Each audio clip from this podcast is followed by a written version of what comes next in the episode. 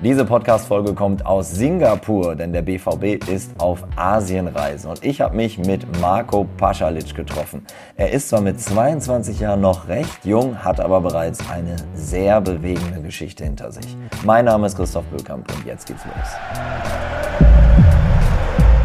Ihr hört den BVB-Podcast, präsentiert von 1 und 1. Mach mich hoch! So, so, so. so. 1 zu 0 für Köln! Wer hat grandios Saison gespielt? Marco, wir fangen mit der äh, dümmsten Frage an, was, ich, was, wir uns wirklich auch im Kollegenkreis gefragt Okay. haben. Wie spricht man korrekt deinen Nachnamen aus? Also im Kroatischen heißt es Paschalic. Paschalic. Ja. Ja, weil ich kann mich erinnern, äh, Neven Subotic hat Ja. neulich äh, was das Bundesverdienstkreuz gekriegt und die Tagesschausprecherin Mhm. Susanne Daubner stellt ihn vor und war sich selber unsicher. Und dann hieß es ja, be beton einfach jede Silbe. Das Mhm. ist bei dir aber nicht richtig. Nee, nee, nee. Bei mir das, das S mit dem V oben drüber und das C am Ende mit dem Apostroph. Und äh, also stört es dich dann, wenn, keine Ahnung, mal die Aufstellung durchgesagt wird und die sagen deinen Namen immer falsch oder ist dir das mittlerweile egal? Früher hat es mich nicht gestört, aber jetzt mittlerweile stört mich das schon, weil ich meine, ähm, ist ja wichtig, dass die Leute dann auch oder die Fans dann wissen, wie ich heiße, wirklich. Ja. Und wenn du dann hörst, Pasalik zum Beispiel, das habe ich zu hören bekommen, Ja. oder Paslak habe ich auch zu hören bekommen. Das ist ein oder, anderer. Ja, ja, ich habe schon viele Namen zu hören bekommen, aber auch oft falsch gesagt bekommen. Aber ich nehme das jetzt nicht böse, weil ich meine, die Leute, die kommen ja nicht aus dem, auf dem, aus dem Balkan und deswegen. Aber deswegen weise ich immer drauf hin und dann wissen die Leute das. Für alle unsere Zuhörerinnen und Zuhörer, wir sitzen hier in einem Hotelzimmer in der sechsten Etage in Singapur. Andere Zeitzone, anderes Klima. Wie geht's denn dir hier so in diesen Tagen? Also ich muss ehrlich sagen, ich bin echt dauerhaft müde, wenn ich, wenn ich ehrlich bin. Ich versuche viel zu schlafen, aber ich versuche auch den deutschen äh, Zeit, Zeitrhythmus einzuhalten, Ah, damit, okay. damit ich, wenn ich jetzt zurück bin, dass ich nicht K.O. bin. Ja, ja, ja. Also deswegen versuche ich auch in der Zeit zu schlafen, während meine Eltern schlafen. Hm. Zum Beispiel auch jetzt, bei uns ist ja morgens 9 Uhr, versuche ich auch so eine halbe Stunde zu schlafen, dass der Rhythmus ein bisschen bleibt. Aber auch nachts, damit ich auch fit beim Training bin. Aber die letzten Tage habe ich versucht, das wirklich so nach deutscher Zeit zu machen, so gut ich kann, damit ich wirklich damit klarkomme, wenn ich zurückkomme. Äh, wir, wir, wir beide, also wir haben noch äh, Niklas hier, der sich um den Ton kümmert. Wir schlafen einfach gar nicht. Ne? Ja. Wir arbeiten einfach durch. Nein, Und bei ist- mir ist auch das Wichtigste, dass ich dann in der Zeit, während, äh, während wir ja schlafen gehen, muss man sich auch ein bisschen mit der Familie hören. Ja, Das ist das Wichtigste, weil ich meine, wenn bei uns dann 20 Uhr bis, bis 0 Uhr, bis 1 Uhr, da sind unsere Familien, Freundinnen, Freunde, alles Mögliche, die sind ja dann alle wach und, und deswegen muss man sich auch ein bisschen mit denen in Kontakt, äh, muss man mit denen in Kontakt treten und dann kann man schlafen gehen. Ja, Ich habe neulich mitten in der Nacht hier unserer Zeit zu Hause angerufen und man so, Papa, ich komme gerade von der Schule, du nervst. und denkst, oh mein Gott, ey, wir haben irgendwie 1 Uhr oder so. Ne?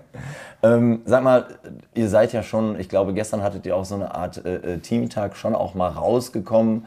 Ähm, was hast du mitgekriegt von Land und Leuten? Wie nimmst du das alles hier so wahr? Also die Leute sind sehr offen, sehr herzlich. Ähm, das habe ich gemerkt. Ich bin äh, ein Mensch, ich achte auch sehr viel auf, auf menschliche Sachen. Und das habe ich bei den Leuten hier gemerkt. Die sind sehr, sehr offenherzig, die sind sehr freundlich. Die sind jetzt abgesehen von den Fans, also das meine ich nicht, sondern so, wenn du unterwegs bist in deinen Privatklamotten und die wissen nicht, dass du Fußballer bist, dann sind die trotzdem sehr, sehr aufmerksam. Ähm, auch die Bedienungen, auch die Menschen allgemein in der Stadt. Und, und man merkt auch, dass hier sehr, sehr starke Disziplin herrscht. Ja. Weil die Stadt ist sehr sauber. Wahnsinnig sauber, ne? Und das mit den Kaugummis und so, das war für mich auch krass. Dass ich das, ich habe das nicht gewusst. Müssen wir unseren Zuhörern kurz erklären, was, was weißt du über das Thema Kaugummi? Ich habe gehört, man darf hier kein Kaugummi kauen, kein Kaugummi kauen, äh, kein Kaugummi besitzen und äh, man kommt dafür dann auch ins Gefängnis, kann sein oder Wenn du es ausspuckst, ne? Ja, Ja, genau. Und ja, das ist krass, weil in Deutschland liegen dann überall Kaugummis auf dem Boden rum. Ja. Deswegen ist es schon, also hier ist ziemlich diszipliniertes Land. Dann auch das, was der äh, Herr erzählt hat mit dem, äh, dass die, dass die ins Militär müssen. ja. Hier, das war auch Mit krass. 18, ne? Ja. Wenn du die überlegst, dass das genau, wird. ja. genau, genau. Und das erinnert mich ein bisschen an meinen Vater damals und so, wo dann äh, der Brief kam, hat er mir dann erzählt, wo ich jetzt ein bisschen größer geworden bin, dass sowas kam. Ja. Heutzutage mit sowas, ich meine, wenn dann der Brief kommt, dann schmeißt du ihn in den Müll. So, dann. Ja, es gibt halt den Wehrdienst so, ja. Genau, ja. gibt den, aber man muss ihn nicht machen, deswegen ist man gar nicht so, man fühlt sich nicht dazu gezwungen oder man kann es auch gar nicht nach, nachempfinden, wie es den Leuten geht, die dann wirklich dann von den Familien weggehen oder diese Wehrpflicht antreten müssen, egal ob sie jetzt Fußball spielen oder irgendwas anderes machen. Ja, ja. Also um das vielleicht auch nochmal äh, so ein bisschen auszuführen, was ich jetzt gehört habe von äh, Leuten, die hier eine Fahrradtour machen. Man muss einen Helm dabei haben, hat man keinen Helm dabei, gleich 100 Dollar Strafe. Und ähm, ich glaube, Rauchen, Zigaretten wegschmeißen, 2000 Dollar Strafe. Also es ist schon, also hier sieht es wirklich immer wie geleckt aus. Ja. Ihr, ihr wart unterwegs, ihr wart oben auf dem, ich glaube, das kennt auch jeder, der, der Singapur, also wenn man sich ein Bild von Singapur macht, dann sieht man ja immer den, den, das Hafenbecken und dieses Hotel, das ähm, Marina Bay Sands. Oben ist ja dann eine Dachterrasse mit Infinity Pool heißt das, also das Wasser bis zur Kante und dann guckt man da, weiß ich nicht wie viel, 100 Meter runter. Ähm, ihr wart auch da. Was, was, was hast du, hat, welchen Eindruck hat dieser Ort auf dich gemacht? Also der erste, das erste Mal oder der erste Tag, wo wir da waren, mittags, wo wir dann als Mannschaft hingegangen sind, das war, das war krass. Ihr durftet auch in den Pool, ne? Ja, wir durften hoch, wir wurden auch sehr, sehr herzlich empfangen, wurden dann direkt hochgebracht. Ähm, haben uns dann alle Getränke bestellt gehabt und dann ähm, sind wir eigentlich alle, wir waren erstaunt über das Ambiente, eigentlich von dieser Aussicht. Klar ist das schön mit Pool, aber wenn du das alles wegdenkst, dann ist das ja auch eigentlich ein normaler Pool mit einer normalen Bar und mit normalen Leuten. Aber so, wenn du das Ambiente dazu hast, dann ist es für mich auch wirklich, also ich werde diesen Moment, als ich das dann oben gesehen habe, eigentlich nie wieder vergessen, weil das ist für mich was Krasses. Das siehst du ja nicht in Deutschland und ich in Karlsruhe sowieso nicht. Ich komme ja aus Karlsruhe, Ja. da siehst du ja sowas gar nicht. Deswegen ist für mich schon sehr, sehr krass. Hast du, hast du Höhenangst so ein bisschen? nee, gar nicht. Ja, weil ich glaube, wenn man Höhenangst hat, ist schon Wahnsinn. Ne? Die haben ja extra alles so mit, mit, mit Glas, äh, alles verglast. Also, und vor allem, was so heftig ist, ist, du bist selber so hoch und guckst auf andere Hochhäuser auf der anderen Seite des Hafenbecks. Die sind genauso hoch. das Das ist ist, schon so ein bisschen Manhattan. Ja, das ist schon, man denkt manchmal, man ist in New York. Jetzt hast du gesagt, äh, äh, ihr wart schon so ein bisschen unterwegs. Was sind denn so die, die, die Jungs hier bei diesem relativ neu zusammengewürfelten Kader, mit denen du am meisten zu tun hast? Wenn ich ehrlich bin, bin ich eigentlich mit allen hier, hier gut, auch mit den älteren Spielern, weil dadurch, dass ich hier mein Debüt jetzt vor ein paar Wochen gegeben habe Ja.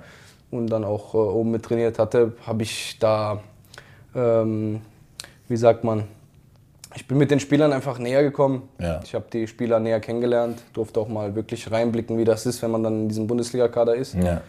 Und dadurch verstehe ich mich mit jedem gut. Aber mit wem ich am meisten bin, ist natürlich die Jungs, mit denen ich dann in der U23 spiele. Und aber so, wenn wir auf, auf diesen Touren unterwegs sind oder so, dann sitze ich dann auch mal mit dem Reusser oder mit dem Emre oder so. Dann quatsch mal mit den Jungs. Also ganz entspannt mit allen eigentlich. Ähm, ich weiß nicht, ob es dir aufgefallen ist, morgens oder abends, man sieht unfassbar viele Jogger. Gefühlt hat jeder, der hier wohnt, irgendwie ein paar Joggingschuhe im Schrank stehen. Und wir müssen echt sagen, also dieses, es ist eigentlich den ganzen Tag heiß, es ist auch nachts heiß und die Luftfeuchtigkeit ist sehr hoch. Ich äh, kann mir vorstellen, dass das Training hier nicht so intensiv sein kann wie in Deutschland. Ist das trotzdem so intensiv? Also hast du das Gefühl, dass, äh, dass das Training hier anders von den Inhalten, anders von der Dauer ist? Oder macht ihr das eigentlich genau wie in Dortmund-Brakel? Ähm, wenn ich an das Spiel denke, dann muss ich ehrlich sein, das Spiel war, also ich hatte schon anstrengendere Spiele, so von der Intensität im Spiel. Aber durch die Hitze war es einfach unmöglich. Also Ja. man hat so geschwitzt und man hat einfach keine Kraft mehr gehabt nach einer Halbzeit. Diese eine Halbzeit hat sich angefühlt wie ein ganzes Spiel und deswegen war für mich das schon bis jetzt das Krasseste. Also noch nie so anstrengend gehabt, aber dadurch, dass die Hitze halt so ist. Aber im Brakel sind die Trainings anstrengender, weil du da ja mehr Intensität im Training hast. Ja. Also ging es ja nur um die Hitze, aber nicht ums Spiel. Ja. Sind, die, sind die Trainingsinhalte, an, also ich habe jetzt nicht jedes Training verfolgen, aber mir ist äh, aufgefallen, vor dem von dir gerade benannten ersten Freundschaftsspiel, was ihr hattet in, in Singapur gegen die Lion City Sellers, wurde auch viel Standards geübt, ne? also so unterschiedliche Varianten. Ähm, ist das was, was jetzt hier gezielt oder mehr gemacht wird oder ist das eigentlich wie ein Abschlusstraining vom Spiel wie in Dortmund auch? In Dortmund ist das Abschlusstraining anders gewesen, kann ich mich erinnern, ja. Da haben wir eine Ballbesitzform gehabt, haben einen Kreis gespielt und haben dann am Ende noch äh, sozusagen Standards. Also wir haben Flanken reingebracht und die Spieler haben die drinnen verwertet. Aber hier finde ich gut, also wir sind hier, wir haben Zeit, die Standards einzuüben.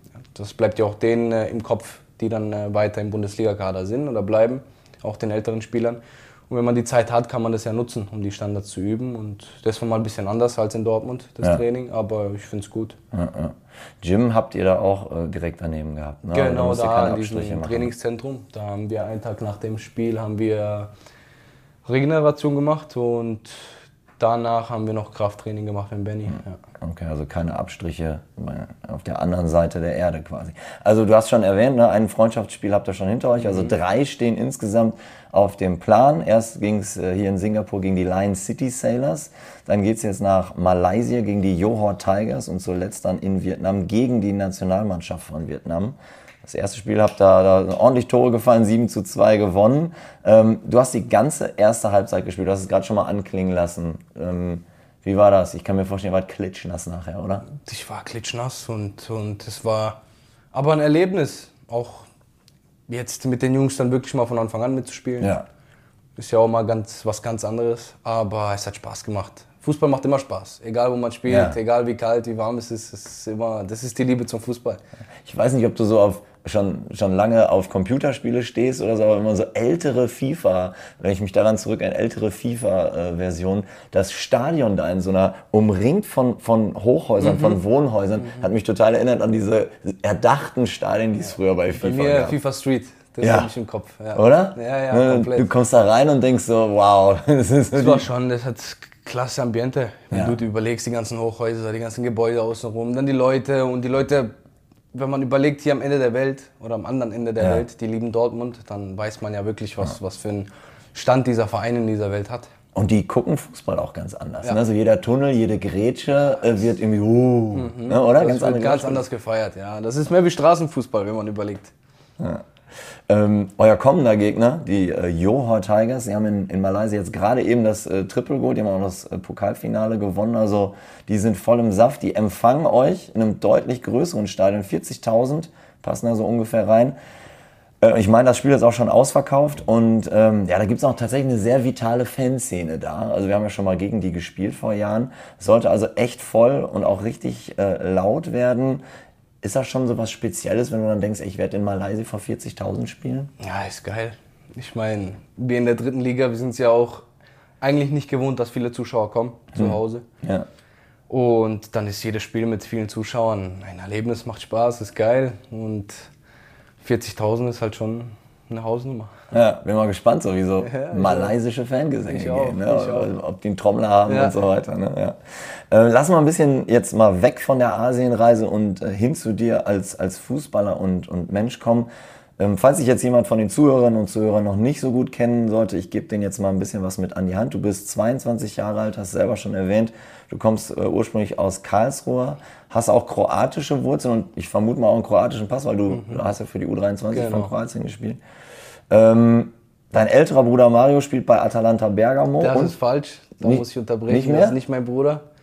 Das, äh, doch, doch, das habe ich vor der Saison auch ähm, Transfermarkt weitergegeben gehabt und wem noch? Ich glaube den in Dortmund, aber das war, die haben das gewusst, also in der U23 und das habe ich dann weitergegeben gehabt, dass es nicht mein Bruder ist. du hast nichts mit dem zu tun. Nein, nein, nein. Vielleicht irgendwann dann in der Nationalmannschaft, aber so nicht. Aber ich habe auch sein Foto gesehen, der sieht ja gar nicht Ja, so ähnlich. nein, nein, nein. Ich habe zwei Brüder, die sind in Karlsruhe, ganz normal. Die, sind, die arbeiten. Der eine ist jetzt nach Kroatien gezogen, der eine, der älteste Bruder, der mittlere Bruder, der hat eine Baufirma. Wir haben zusammen auf der Baustelle gearbeitet. Deswegen geil. kann das gar nicht stimmen, dass der mein Bruder ist.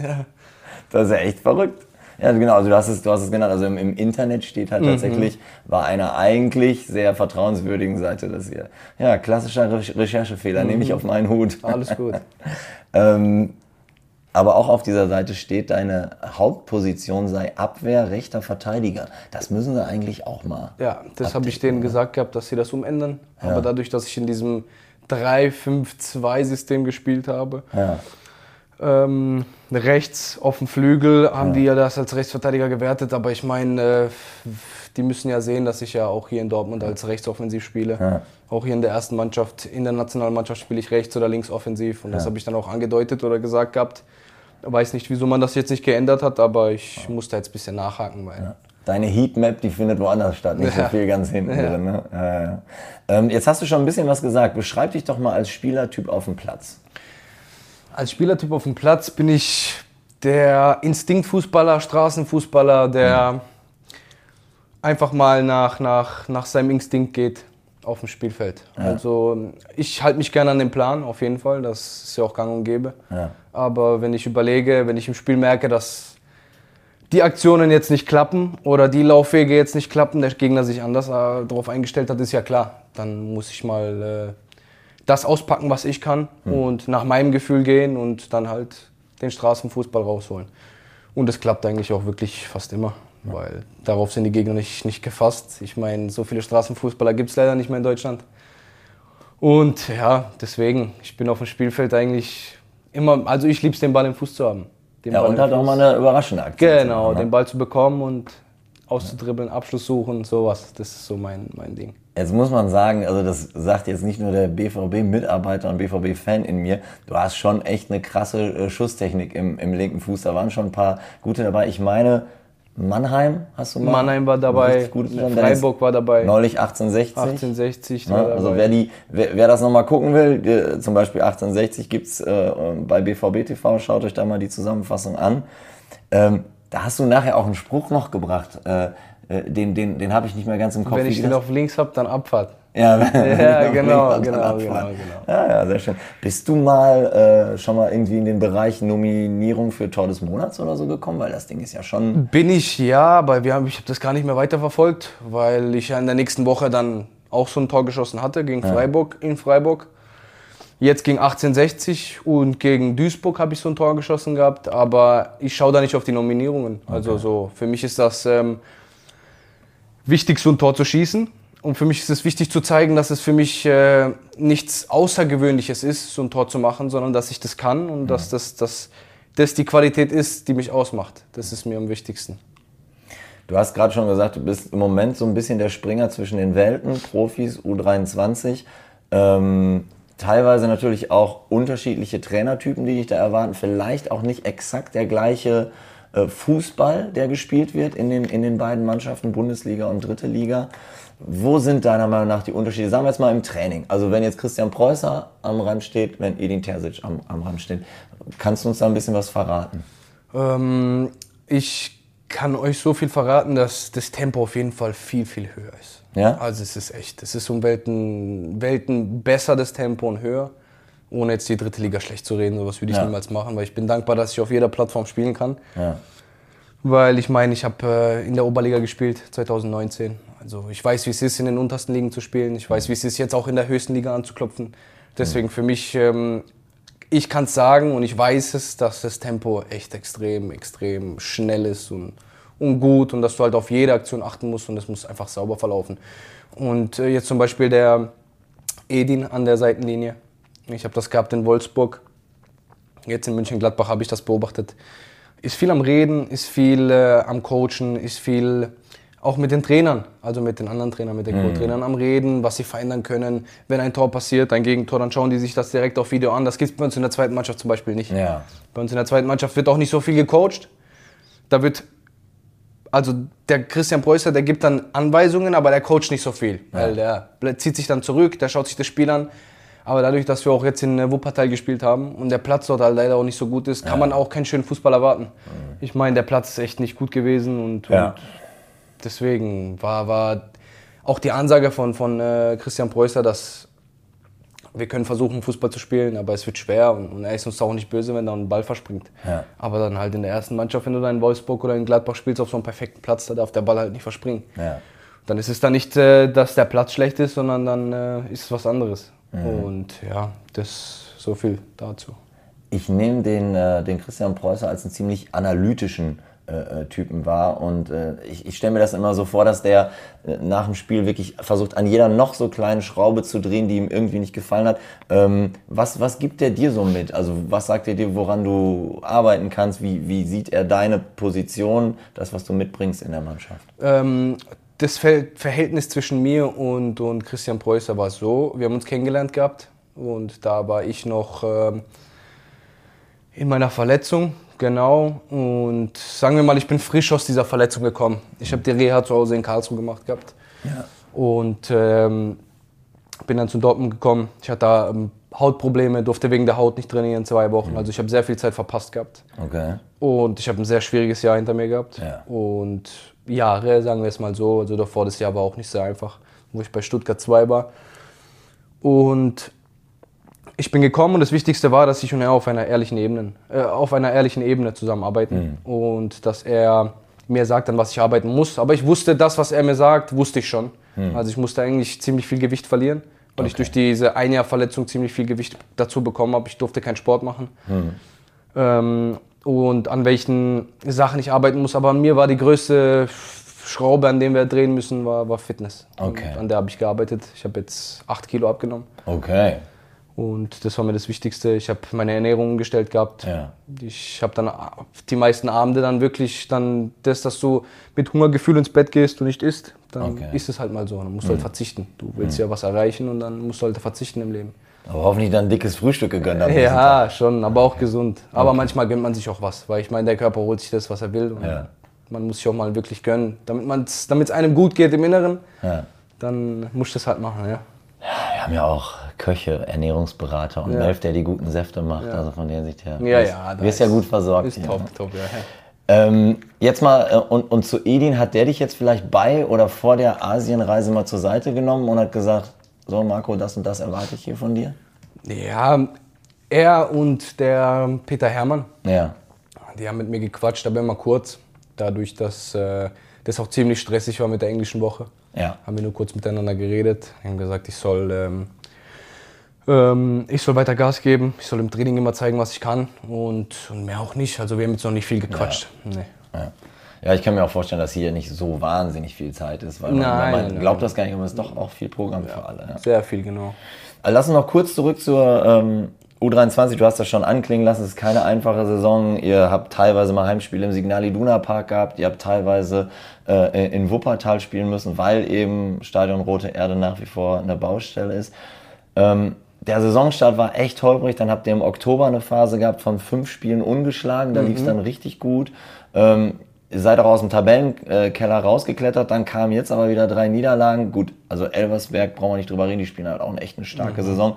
Aber wahrscheinlich stimmst du mir zu. Also Viktoria, Köln und Aue, da wäre auch mehr drin gewesen wahrscheinlich. Ne? Auf jeden Fall, aber wir haben ja zur selben Zeit dann bei ähm, den beiden Spielen dann äh, die, die Fahrten gehabt zum Stadion, nach Wolfsburg oder nach Gladbach und dann kannst du das Spiel leider auch nicht selber angucken. Und, ähm, aber wenn ich ehrlich bin, ist da viel mehr drin. Also was für Qualität wir haben, was wir da rausholen müssen. Aber dadurch, dass wir auch mehr oder weniger ein paar Spieler abgestellt haben, jetzt oben, Ja. zum Beispiel ich bin hoch, Papadopoulos ist hoch, äh, dann ist der Prinz mal hochgegangen. Ja, das bringt schon äh, oben Wind in der Mannschaft, aber unten in der Mannschaft lässt dann halt ein äh, bisschen so, so, wie so Wunden, sagen wir es mal so, weil Ja. Ist das Schicksal der meisten U23 Genau, äh, weil Kader. Ne? du brauchst dann die Spieler. Aber das Wichtige ist, dass du halt für die Spieler, die dann hochgehen, Ersatz hast. Ja. Das ist das Wichtigste. Aber jeder Spieler ist einzigartig, deswegen kannst du nicht jeden so ersetzen und die Chemie dann, das eine Team. Es gibt Spieler, die sind halt vom Fußballerisch nicht besser als ich Mhm. oder als der andere, aber die bringen dem Team mehr. Und dann ist dann auch besser. Mhm. Ja. Weil es bringt ja nichts, einen Spieler zu haben oder zehn Spieler, die alle Top-Fußball spielen, aber die kommen als Mannschaft nicht klar. Mhm. Du brauchst immer einzelne Charaktere, das ist wichtig. Du bist natürlich viel tiefer drin als, als ich. Ich gucke natürlich hauptsächlich von außen auf die Zahlen und also es fällt halt auf, 13 Tore in 17 Spielen, das ist eine Torquote, die wird dich sicher äh, auch nicht äh, zufriedenstellen. Ich erinnere mich halt noch, ähm, Derby gegen, gegen Rot-Weiß Essen mit äh, tatsächlich recht vielen Zuschauern im, im Signal Duna Park. Bradley Fink ist dann nach weg. Hat das so ein bisschen die Statik bei dem Spiel verändert oder ist das jetzt zu einfach? Nee, gar nicht. Also wir haben uns auch gar nicht auf sein Spiel angelehnt, sondern auf unser Spiel. Okay. Weil er war letztes Jahr auch gar nicht bei uns oben, nur am Ende jetzt. Aber wir sind es gewohnt, eigentlich ohne Stürmer zu spielen, wenn man Ja. überlegt, weil Tigi, der ist ja dann äh, in der ersten Mannschaft gewesen letztes Jahr. Wir haben Ja. von ihm fast gar nichts gehabt. Der ist dann jetzt nach Köln und wir haben halt immer ohne Spieler gespielt, ohne Stürmer. Und das Ding war bei uns, dass ähm, wir dann letztes Jahr das fußballerisch geregelt haben. Und wir hatten dafür halt auch die Kicker, Ja. muss man ehrlich sagen. Also haben mit dem Verein, mit Raschel, mit äh, Tachi, mit wer war es noch dabei? Ähm, der Tass, der Beko. Also wir haben schon Spieler gehabt, die spielerisch sehr, sehr stark waren. Und deswegen. Die das dann natürlich dann auch als eine Bühne nutzen konnten. Weil das, siehst, ja genau, die sind dann weg und, und wir haben das aber, wie soll man sagen, wir müssen das kompensieren besser. Also wir müssen dann schon für jede Position einen besseren Spieler finden, genau. Ja. Du hast eben schon erwähnt, du hast den 8. November noch sehr äh, vor Augen. Du wirst äh, in Wolfsburg eingewechselt für Sali Özcan, dein, dein erstes Bundesligaspiel. Es ist eine dumme Frage, aber sie passt einfach. Wie war das? Traum aller, aller Kinder, Traum aller, aller Fußballer auf dieser Welt. Und vor allem, wenn ich weiß, dass, dass, was ich durchgemacht habe in meinem Leben und, Ja. und woher ich komme. Ich komme aus Karlsruhe. Ich habe dort auf der Fußball auf der Straße gelernt. Ja. Und dein Traum war es immer, Fußball zu spielen, Profi zu werden, aber es ist schwer, weil es wird nicht jeder Profi und das hörst du all die Jahre. Dann kriegst du mal da einen mit, weil dein Spielstil so ist. Und, und mein Vater war gesundheitlich sehr krank vor zwei Jahren, ist fast gestorben, lag im Koma. Und sowas macht dich einfach glücklich zu sehen. Ich habe jetzt Gänsehaut, dass der Papa dich dann sehen kann in der Bundesliga. Ja. Deine Mama, deine Brüder, deine ganze Familie. Es ist schon, also, wie soll ich sagen, es macht mich einfach sprachlos, dass ich das erreicht habe. Ich weiß, was ich kann. Ich wusste schon immer, was ich kann. Aber das, das, manchmal hat man auch die Tage gehabt, zum Beispiel ich, dann sitzt du halt verzweifelt in deinem Zimmer und weinst und, und fragst dich, wieso, wieso klappt es nicht oder wieso schaffe ich es nicht oder, oder wieso muss das passieren, wieso ist mein Vater krank oder wieso meine Tante krank ist, die ist dieses Jahr auch, sie hat eine Herztransplantation gehabt und, und passiert vieles, wo du dann äh, Gott, du gibst Gott oder du stellst Gott die Frage, wieso passiert sowas, aber du kriegst keine Antwort, weil das Leben ist nicht einfach, das Leben ist hart.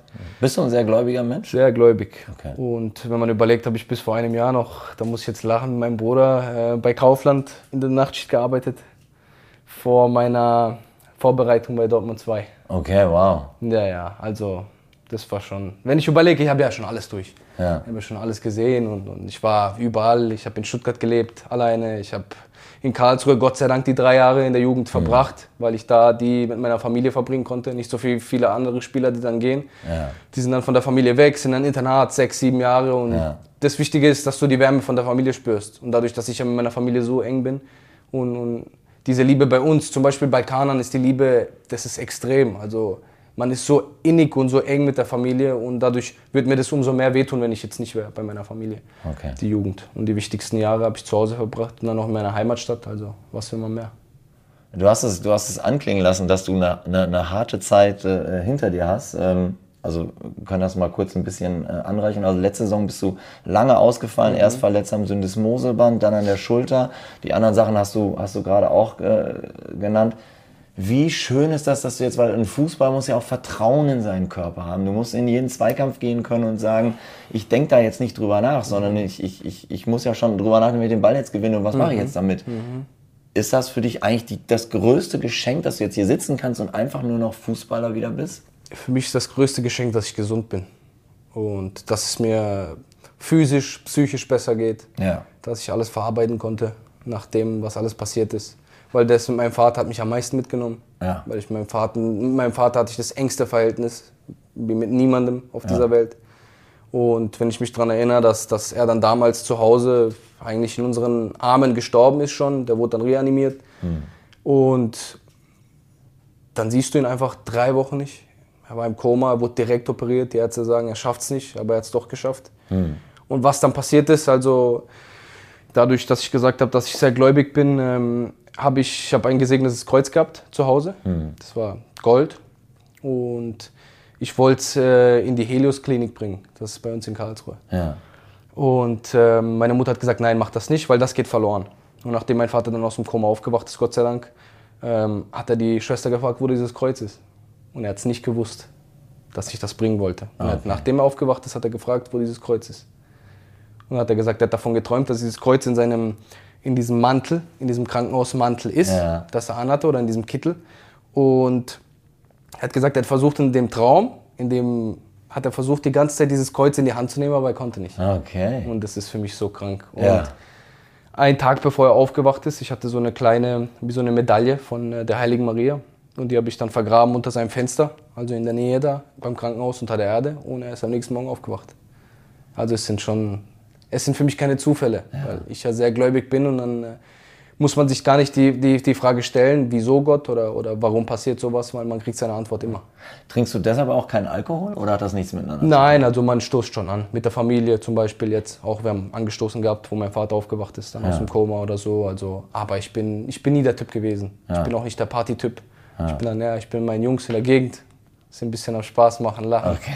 Das ist so mein Ding. Aber Alkohol und Partys waren nie, nie mein Leben. Ich habe dadurch, ich habe ja zehn Jahre ältere Brüder, die haben das schon in Schach gehalten, muss Ja. ich sagen. Und es sind zwei Schränke, also da, muss ich schon, da geht nichts, da kann ich nichts machen.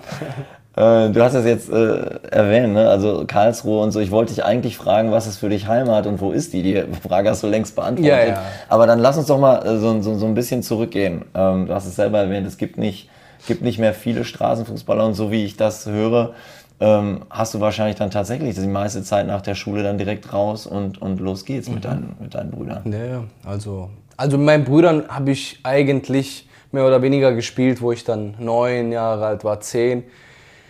Und dann bin ich bei uns in Karlsruhe, Stadtwerke nennen wir diesen Fußballplatz, der ist mitten in der Stadt. Und das ist ein riesen Kunstrasen, umgeben von Häuserblocks. Ah, okay. Und direkt an der Bahnhaltestelle, und dann steigst du aus und dann gehst du kicken.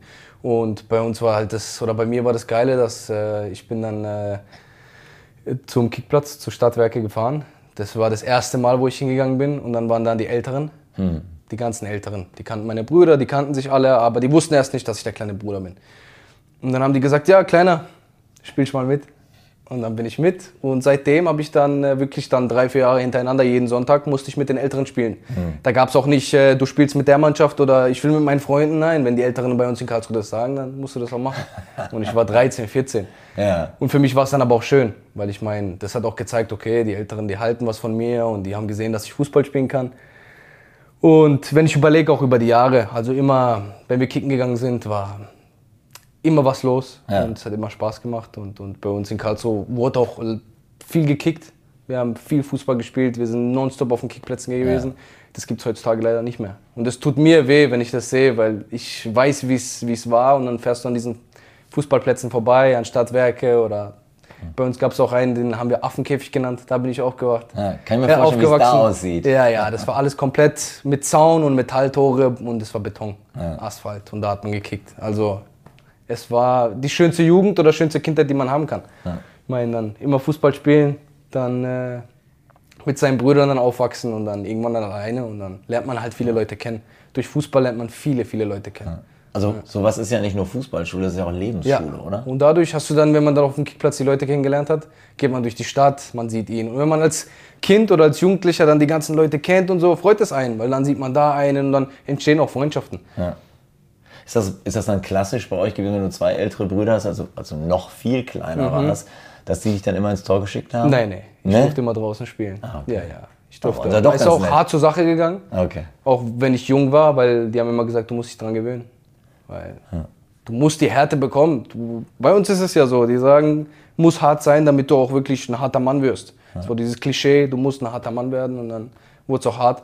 Ist auch mal einen Ball ins Gesicht bekommen oder so vom ältesten Bruder. Aber was willst du da sagen? Du weinst und kriegst einen kleinen Kapser, sagt Entschuldigung und fertig, weiter. da kannst du nichts verlangen. Dann geht's weiter, ja.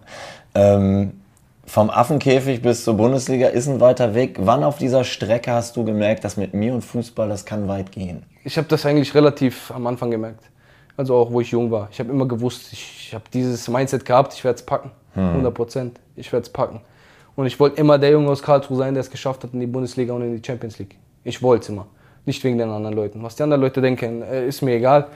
Es war immer wegen mir selber, um meine Familie stolz zu machen. Weil mein Vater so viel investiert hat in mich, so viel Zeit, so viel Nerven, wie oft wir auch zusammen in der Küche saßen und geweint haben. Deswegen kann ich, kann ich eigentlich mit Stolz erzählen, dass, dass mein Papa und ich es geschafft haben. Ich habe es sportlich geschafft, aber menschlich hat er mich unterstützt und meine Mutter auch. Und dadurch, dass, dass die so für mich da waren, kann ich, ich kann eigentlich nur mit Herzen meiner Familie danken, dass die, dass die mich so unterstützt haben. Weil ich meine, es gibt viele, die nicht unterstützt werden und das dann auch, die bleiben dann auf der Strecke liegen. Ja, ja. Und wenn du die Unterstützung von zu Hause hast und die Liebe, dann kann's, steht dir nichts im Weg. Die brauchst du, ne? weil man muss halt auch Opfer bringen auf dem Weg. Musst du. Und wenn die Familie dich immer unterstützt, dann musst du es der Familie auch zurückgeben. Und meinem Vater und meiner Familie konnte ich es, egal wie, das, ich könnte das ganze Geld der Welt meiner Familie geben, die wären nicht glücklich geworden. Nur mit diesem Moment am 8. November. Das war der Moment, das war der Tag, wo meine Familie strahlen konnte, wo die so glücklich waren. Und wenn mein Vater sagen kann, mein Sohn hat es geschafft, mein Sohn ist in der Bundesliga und er noch bei uns ist, dann was gibt Schöneres für mich? Da geht mir das Herz auf. Jetzt hast du eigentlich schon das perfekte äh, Schlusswort gebracht. Ich habe aber noch ein paar Fragen, weil du hast jetzt erzählt, ne, so der Partytyp bist du eigentlich nicht. Ähm, wie bist du so abseits vom Fußball? Also wenn du jetzt einfach mal vier, fünf Stunden frei hast, äh, was würdest du machen? Äh, wenn ich in Karlsruhe bin oder hier in Dortmund? Ist egal. Also in Karlsruhe bin ich eigentlich immer mit, mit Kollegen unterwegs. Da bin ich immer, egal wo, gehen wir ein bisschen Kaffee trinken oder wir sind ein bisschen so unterwegs. Also ich versuche nicht zu Hause zu sitzen. Ich versuche meiner Mutter Zeit zu verbringen. Sie arbeitet noch. Das ist mein Ziel, dass sie nicht mehr arbeiten muss. Das ist mein nächstes Ziel. Auch wenn wir es vorhin ja über Ziele hatten, dass meine Eltern nicht mehr arbeiten müssen. Das ist Ja. für mich mein größtes Ziel. Weil meine Eltern, äh, die werden auch nicht mehr jünger. Ja, ja. Ich will nicht, dass die arbeiten. Aber dein Vater ist, ist, wieder, ist wieder fit. Also, oder? Der ist fit geworden. Ja, ja. ist ein Löwe. Er hat sich schon wieder zurückgekämpft. Okay. Ähm. Und in Dortmund, mein Tagesablauf ist immer so, wenn ich äh, Training hatte, dann gehe ich immer eigentlich mit den Jungs aus der U23 ähm, eine Kleinigkeit essen nach dem Training. Und wenn ich dann gegessen habe, eigentlich nach Hause oder wir sind zusammen, schauen Fußball. Fußball läuft ja immer, egal wo, dieses Jahr ist ja extrem. Und dann gucken wir mal Fußball zusammen oder wir sind ähm, dann bei mir, spielen Playstation oder so. Sowas halt. Wir sind alle Kinder noch im Kopf. Also So ab und zu kommt bei dir so der Akzent durch. Wenn du in Karlsruhe bist, sprichst du dann anders? Ja, ja, ganz anders. Ich kann auch so sprechen, wie ich in Karlsruhe bin. Lass lieber, Ja, ja, verstehe nichts mehr. Verstehe ich nicht, nee. Ja, wir haben einen Kollegen hier, der kann, glaube ich, auch so, so sprechen wie du. Da muss ich mit dem mal zusammenbringen. Ja. Ähm, ich habe schon äh, äh, gerade gehört, so Hausmusik ist nicht so deins. Äh, ist Musik dir wichtig, weil viele ja auf dem Weg zum Spiel, ne, Mindset, äh, sich versuchen in, in die richtige Stimmung zu bringen oder brauchst du das nicht? Ich habe das nie gebraucht, dieses, dass ich jetzt die Lieder hören muss, dass ich motiviert bin. Ja. Bei mir ist eigentlich, ich stehe morgens auf und ich sag mir einfach immer, du tust das, was du liebst. Dann läuft das alles von alleine. Aber Musik so allgemein höre ich gern. Also auch immer im Auto oder so, jetzt im Hotelzimmer mache ich immer Musik laut und da läuft alles. Jugo-Musik, Hip-Hop, Rap, Deutschrap höre ich nicht so gerne. Ja, das ist nicht so meins. Das war früher meins, wenn du jugendlich bist und so, ist es cool, aber jetzt höre ich eigentlich eher so die Lieder, so Hip-Hop und, und mehr oder weniger auch so. Ich höre kubanische Musik. Ah, echt? Ja, ja. Wie kommt das? Kongo to Kuba, da gibt es so ein Album auf Spotify. Ja, so durch Freunde habe ich, hab ich, oder durch, durch diesen Freundeskreis habe ich diese Musik so auch, bin ich dieser Musik näher gekommen und dann hat mir das gefallen und dann haben wir auch witzige Nächte gehabt. So auf diese Musik getanzt. Wollte ich gerade sagen, ne? ja, ja, war äh, da kannst du nicht still sitzen Nee, nee, nee, ne? ist schon top. Aber am meisten höre ich eigentlich Jugo-Musik, auch alte Musik und das Neue jetzt nicht so, aber ja, die ältere Musik, ja. Okay. Bist du äh, in der Kabine oder auf dem Platz?